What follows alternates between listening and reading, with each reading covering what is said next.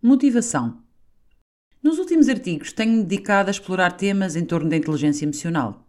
Já escrevi sobre alguns modelos que definem esta inteligência e nos seguintes tenho vindo a aprofundar os elementos que a compõem.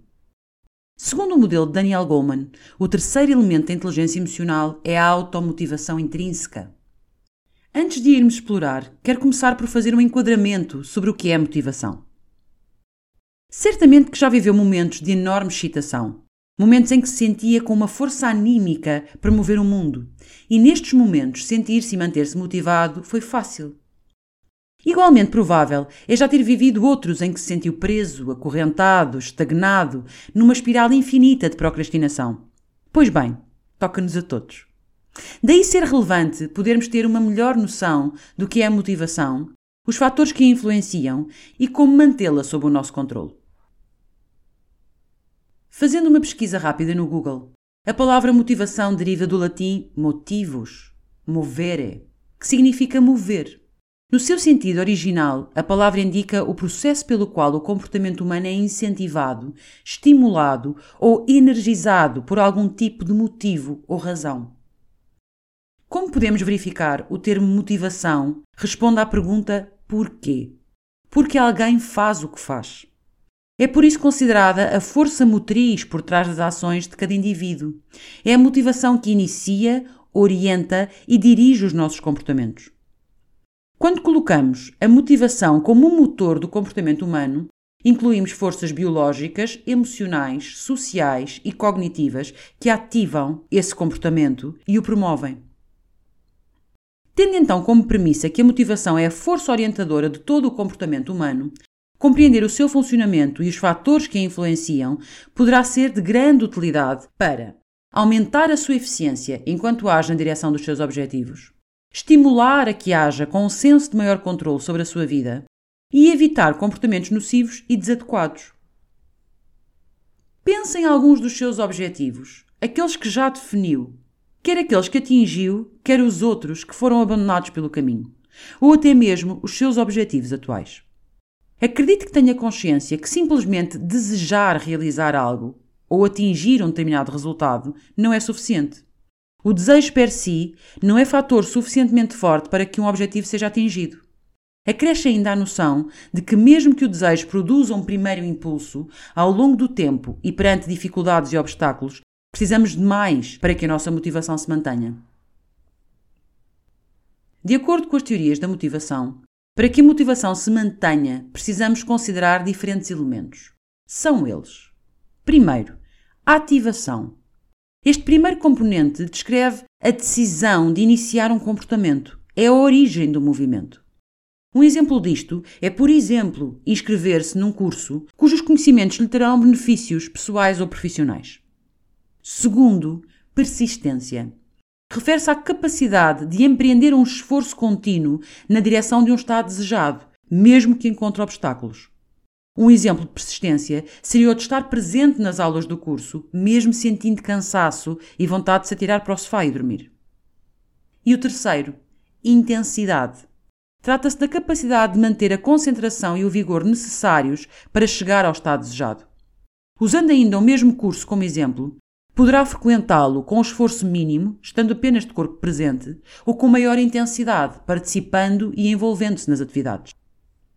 A relevância de conhecermos estes três componentes é a de termos consciência de que o grau de mobilização de cada um dos elementos irá afetar o desempenho, o atingimento de um objetivo e a realização de um resultado desejado. Uma forte ativação aumenta a probabilidade de começar a agir, e um grau elevado de persistência e intensidade asseguram que continuará a agir até que alcance o resultado. Teorias da motivação. Nestes 150 anos da história da psicologia moderna, diversas teorias foram surgindo com vista a melhor compreender e poder explicar o que motiva o comportamento humano. Farei uma apresentação breve de algumas dessas teorias, para posteriormente explorarmos perspectivas mais complexas e mais completas. Instintos. A teoria instintiva da motivação. Nesta teoria, a grande questão a ser respondida é se o que motiva o nosso comportamento é algo com que nascemos ou é algo que se desenvolve à medida que amadurecemos e vamos acumulando experiências. Esta visão sobre a motivação sugere que os comportamentos dos seres humanos são motivados por padrões fixos e inatos que se manifestam instintivamente. Quer isto dizer que o comportamento humano assenta em impulsos básicos e tendências biológicas inatas, importantes para a sobrevivência do organismo. Assim sendo, importa esclarecer o que é exatamente o instinto. Poderemos definir instintos como padrões de comportamento inatos e direcionados a objetivos que não resultam de aprendizagem e experiência. William McDougall foi um dos primeiros psicólogos que, logo no início do século XX, teorizou sobre os instintos e a motivação, sugerindo que o comportamento instintivo é composto por três elementos essenciais: percepção, ação e emoção. Freud usou uma visão ampla da motivação, sugerindo que o comportamento humano é impelido por duas forças: o impulso de vida e o impulso de morte. Já o psicólogo William James identificou uma série de instintos que, segundo o próprio, seriam essenciais para a sobrevivência, como o medo, a raiva, o amor, a vergonha e a higiene. Este conjunto de teorias encontra semelhanças por estas se basearem em forças biológicas inatas, onde comportamentos são empreendidos por questões de sobrevivência. De acordo com David Myers no seu livro Exploring Psychology, Identifica, identificamos um conjunto de instintos quando este possui um padrão fixo em toda a espécie. Ou seja, um comportamento dá-se de forma natural e automática em todos os organismos da mesma espécie. Embora estas teorias da motivação pelos instintos possam ser usadas para explicar alguns comportamentos, elas apresentam algumas limitações, pois não são capazes de explicar todos os comportamentos, bem como compreender porque o indivíduo tem um comportamento numa determinada situação, mas noutra não o manifesta.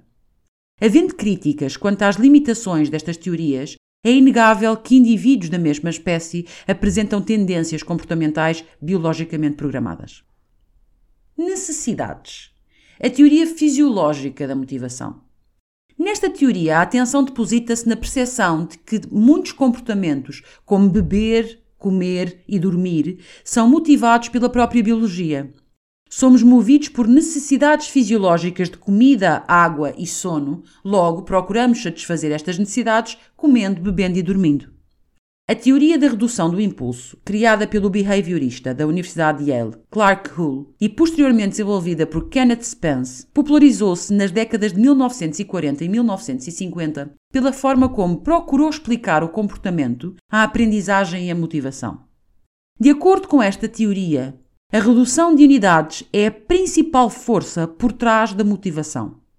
Na busca por criar uma grande teoria que explicasse o comportamento, Hull baseou-se nas ideias de vários outros pensadores, como Charles Darwin, Ivan Pavlov, John Watson e Edward Thorndike, fundamentando a sua teoria no conceito de homeostase, na premissa de que o corpo trabalha para manter um determinado estado de equilíbrio. Por exemplo, o nosso corpo regula a temperatura para garantir que não ficamos nem muito quentes nem muito frios. À semelhança da regulação da temperatura do corpo, Hull acreditava que o comportamento seria uma das formas pelas quais um organismo se equilibra, postulando assim que toda a motivação surge como resultado de necessidades biológicas e fisiológicas. Coisas como sede, fome e necessidade de calor formam cada uma delas uma unidade a ser satisfeita. E ao criarem um estado desagradável no corpo, a tensão aí gerada carece de ser reduzida. Para reduzir essa tensão, humanos e animais procuram maneiras de satisfazer essas necessidades fisiológicas e re irão repetir qualquer comportamento que reduza esses impulsos. Embora esta tenha sido uma teoria dominante na psicologia durante algum tempo, hoje encontra-se amplamente afastada. Apesar disso, é relevante sabermos o que defendeu e como contribuiu para as teorias surgidas posteriormente. Outra importante teoria da motivação baseada no desejo de satisfazer necessidades fisiológicas é a hierarquia das necessidades de Abraham Maslow. Serei breve na apresentação desta, pois irei dedicar-lhe no futuro um artigo completo.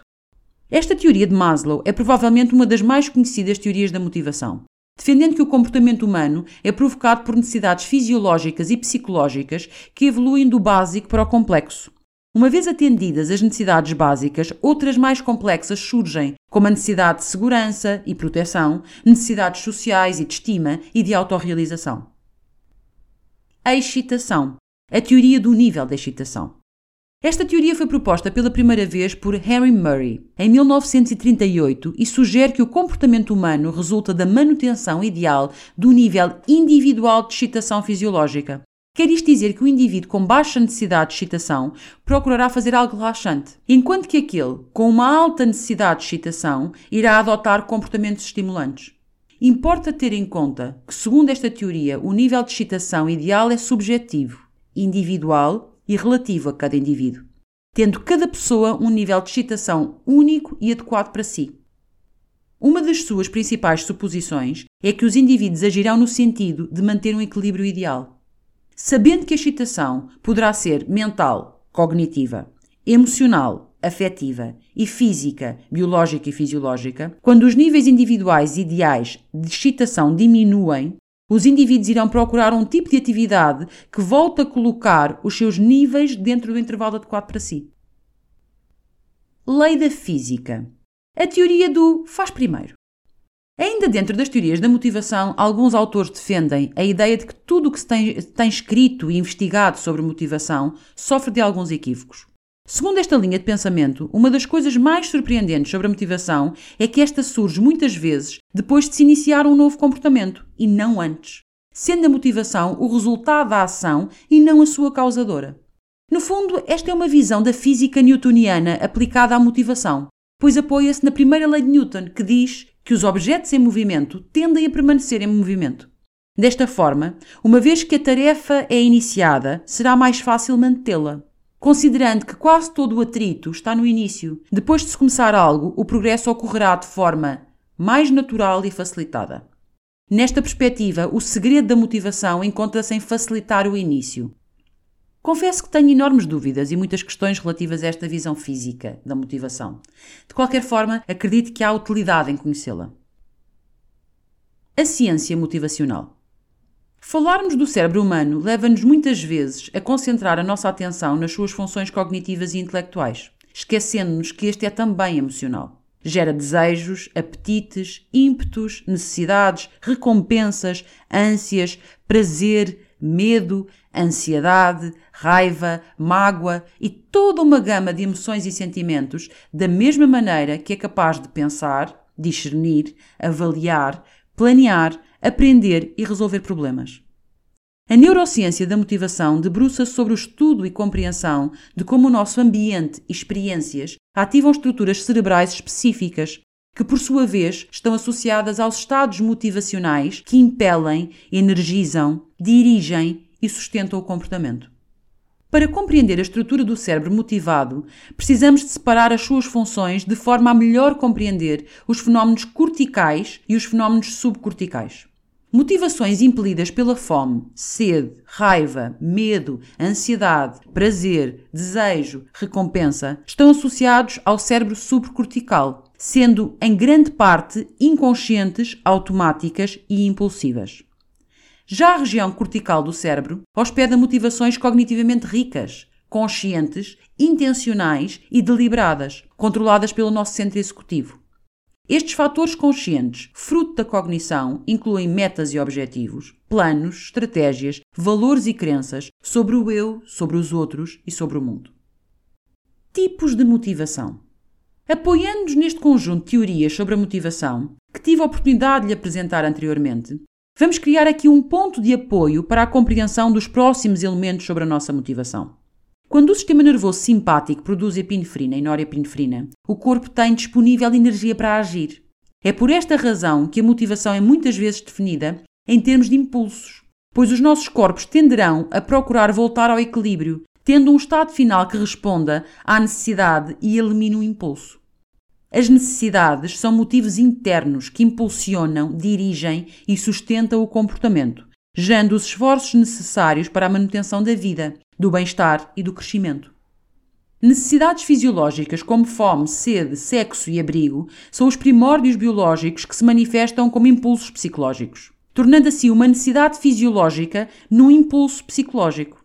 Esta informação é relevante, pois é importante que saibamos distinguir uma necessidade fisiológica da pulsão psicológica que ela cria, pois só o impulso psicológico tem propriedades motivacionais. Por tudo o que já pôde ler e ouvir até agora, Provavelmente já percebeu que a motivação tem tantas faces quanto as necessidades, as vontades e os desejos humanos. Segundo os estudos de John Marshall Reeve, necessidades de autonomia, domínio e pertencimento direcionam o nosso comportamento da mesma forma que as necessidades biológicas e fisiológicas. Assim como as necessidades de poder, realização, significado e autoestima são igualmente fonte de motivação. Significa isto que as necessidades psicológicas, as cognitivas e emocionais, representam também elas fortes motivos para agir. Por outras palavras, motivos são experiências internas que se apresentam sob a forma de necessidades, cognições e emoções, que promovem de forma direta a ação motivada. Alguns desses motivos poderão ser biológicos e fisiológicos, enquanto outros terão origens pessoais e sociais. Somos impelidos a procurar alimento, água, abrigo e sexo, mas somos igualmente movidos pela aprovação social, aceitação, necessidade de realização e crescimento. O desenvolvimento das teorias da motivação tem-na colocada em níveis de muito maior complexidade do que apenas a satisfação instintiva de impulsos, de necessidades fisiológicas ou de graus de excitação incluindo um conjunto muito mais alargado de fatores, de muito maior amplitude e implicação do que a mera ideia de faz primeiro e depois motivas-te. Convido então a aprofundarmos um pouco mais nesta teia de informação. Para melhor compreender a estrutura da motivação, esta é frequentemente descrita de duas formas. Sendo a primeira, motivação extrínseca, este tipo de motivação é, é, oriunda de fora do indivíduo e habitualmente pressupõe recompensas externas, como prémios, dinheiro, elogios, reconhecimento social ou reconhecimento de pares. E a segunda, a motivação intrínseca. Já este tipo de motivação é interna e origina-se dentro do indivíduo, onde este encontra gratificação no seu interior. Independentemente de podermos motivar-nos intrínseca ou extrinsecamente, podemos afirmar que a motivação é um processo interno, seja por impulso ou necessidade. A motivação é uma condição interna ao indivíduo que deseja uma mudança, seja uma mudança do eu ou do ambiente. Voltando à definição inicial de que a motivação é a força motriz do comportamento humano, referimos-nos a um reservatório de energia que permite que cada indivíduo se envolva com o seu meio de forma adaptativa, aberta e apta à mudança. Estarmos motivados significa que estamos em movimento e ação, cujos comportamentos têm energia, persistência, intensidade e direção. A origem interna da nossa motivação deriva de necessidades fisiológicas, cognições e emoções, podendo ser muitas vezes experimentada como mais imediata, potente e premente do que quaisquer outros fatores extrínsecos. Apesar disso, como não somos ilhas, nem existimos no vácuo, as experiências internas sofrem sempre algum grau de influência externa, seja na forma de consequências, incentivos e recompensas, ou qualquer outra forma decorrente das nossas interações sociais e do ambiente em que estamos inseridos. Sendo uma relação sinérgica derivada de motivos intrínsecos e influências extrínsecas, é importante estarmos cientes de que necessidades fisiológicas e psicológicas impulsionam o comportamento, a cognição direciona-o e a emoção determina a sua intensidade e energia. Mas o que é isto das necessidades? Saiba que qualquer necessidade a que me refiro neste artigo resulta de uma carência ou déficit de algo, ou pela necessidade de crescimento ou seja, nasce para colmatar uma ausência ou para acrescentar ao que já existe. A necessidade torna-se então um motivo e a motivação, por sua vez, resulta de um processo dinâmico que inclui diversos motivos, que variam e mudam ao longo do tempo. Quer estejamos a falar da natureza do motivo ou da sua própria importância. Quer isto dizer, e para complicar um pouco mais esta teia de necessidades, motivos, impulsos e movimentos, motivamos-nos por uma infinidade de necessidades diferentes ao longo do ciclo da nossa vida. Perante uma circunstância específica ou um período de tempo, teremos motivos mais fortes a dominar a nossa atenção, fazendo com que outros percam importância e permaneçam relativamente adormecidos.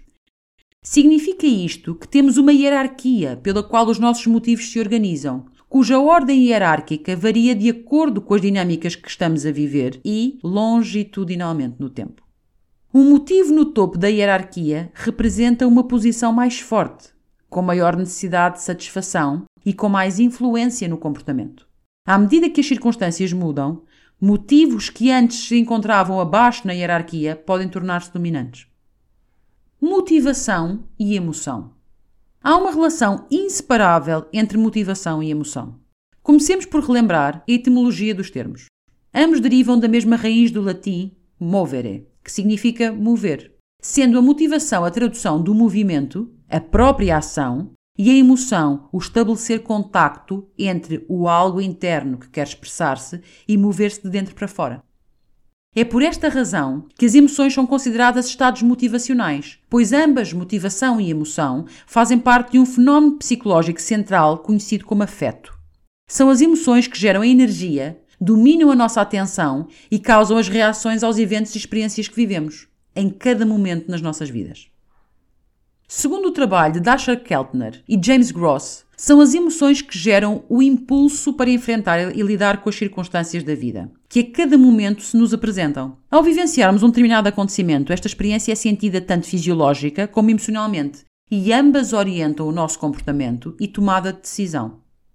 Imagine um qualquer evento da vida, um qualquer acontecimento significativo da sua vida, que ao vivenciá-lo isso vai produzir em si um determinado padrão distintivo de atividade cerebral, a que chamamos de emoção. Essa emoção, por sua vez, irá influenciar respostas fisiológicas, como preparação do corpo para a ação, a ativação da própria fisiologia e alterações na atividade hormonal. A emoção irá simultaneamente afetar e influenciar o comportamento, como o comportamento expresso e visível para fora, vai comunicar sinais sociais e vai manifestar-se em expressão facial e tonalidade da voz. A mesma emoção irá influenciar um senso de propósito, ou seja, um impulso para a ação, um estado direcionado a um objetivo, aspectos funcionais de adaptação.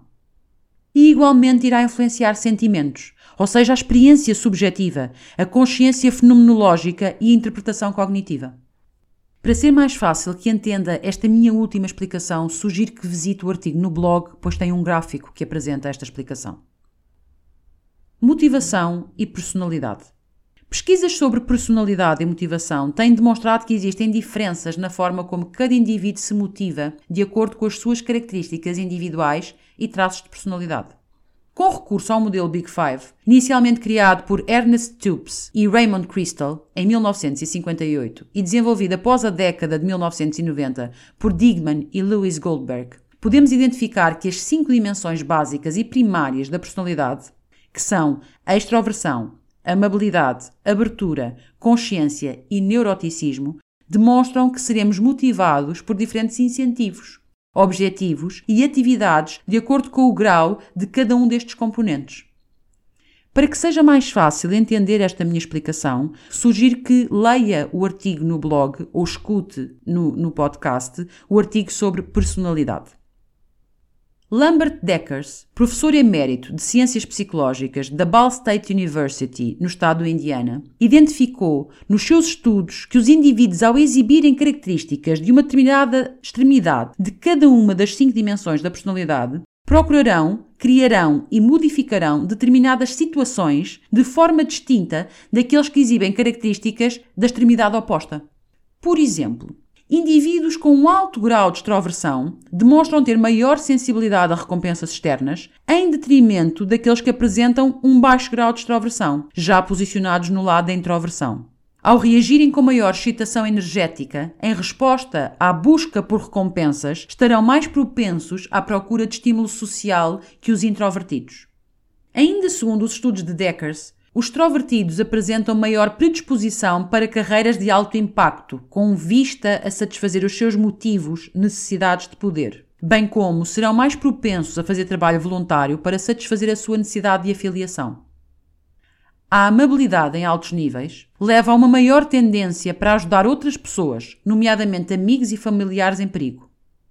Indivíduos com alto nível de amabilidade relacionam-se com menos stress por serem mais cooperantes Indivíduos com uma alta abertura tendem a procurar mais contacto com pessoas diferentes de si e demonstram menos preconceito do que indivíduos com uma alta amabilidade. Aqueles cujo nível de consciência é alto têm maior probabilidade de ter notas mais altas e estão mais predispostos a agir com vista a melhorar a sua saúde. Uma consciência elevada propicia a vivência de menos eventos estressantes pela predisposição para o planeamento. Indivíduos com alto nível de neuroticismo mais facilmente ficarão de mau humor, sentir-se-ão menos satisfeitos com o seu trabalho, carreira e relacionamentos do que aqueles que apresentam um baixo grau deste espectro. Um alto grau de neuroticismo indica a experiência de mais stress interpessoal. A felicidade é mais facilmente associada a altos níveis de extroversão, amabilidade e baixos níveis de neuroticismo. Indivíduos com consciência, extroversão e abertura elevadas lidam mais facilmente com fatores de stress. Relativamente ao tipo de motivação, intrínseca ou extrínseca, os traços de personalidade marcados pela consciência, abertura e extroversão estão positivamente associados à motivação intrínseca. Já a motivação extrínseca apresenta uma relação positiva com a consciência, extroversão e neuroticismo. Aqui chegados, neste já longo artigo, quero fazer algumas considerações finais. Acredito que pôde perceber que o tema motivação é complexo e, sobretudo, ficou claro que quando falamos de motivos e procuramos responder à pergunta por que é que alguém faz o que faz, um tamanho não nos serve a todos. Quando falamos em motivar-nos ou motivar outras pessoas, compreender as características e história pessoal de cada um é determinante para a criação e desenvolvimento de um senso individual de bem-estar e alinhamento, realização de objetivos, adequação de comportamento e produção de resultados desejados. Não são raras as vezes em que indivíduos e empresas procuram por palestras e eventos motivacionais. Convictos de que dizer umas coisas impactantes e colocar pessoas aos saltos são a solução para que cada uma saia dali pronto para mudar o mundo, com as suas necessidades satisfeitas, nos píncaros da realização e na posse do troféu do sucesso. O mais provável é que tudo isso desapareça na semana seguinte. Após conhecermos todo este conjunto de teorias, abordagens e leituras dos motivos humanos, não parece assim tão simples encontrar a motivação para fazer isto que é tão importante para nós.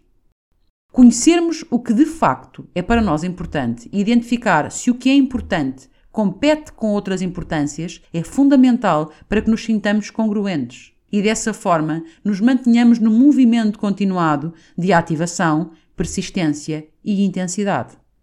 Para isso, é importante que façamos uma avaliação e um balanço dos nossos valores, bem como reconhecer em que medida a nossa motivação é influenciada por incentivos externos presentes no nosso ambiente e contextos sociais, e, se assim for, fazê-los corresponder a motivos internos elevados e relevantes, com a matéria emocional adequada à energia para a ação continuada e sustentada no tempo.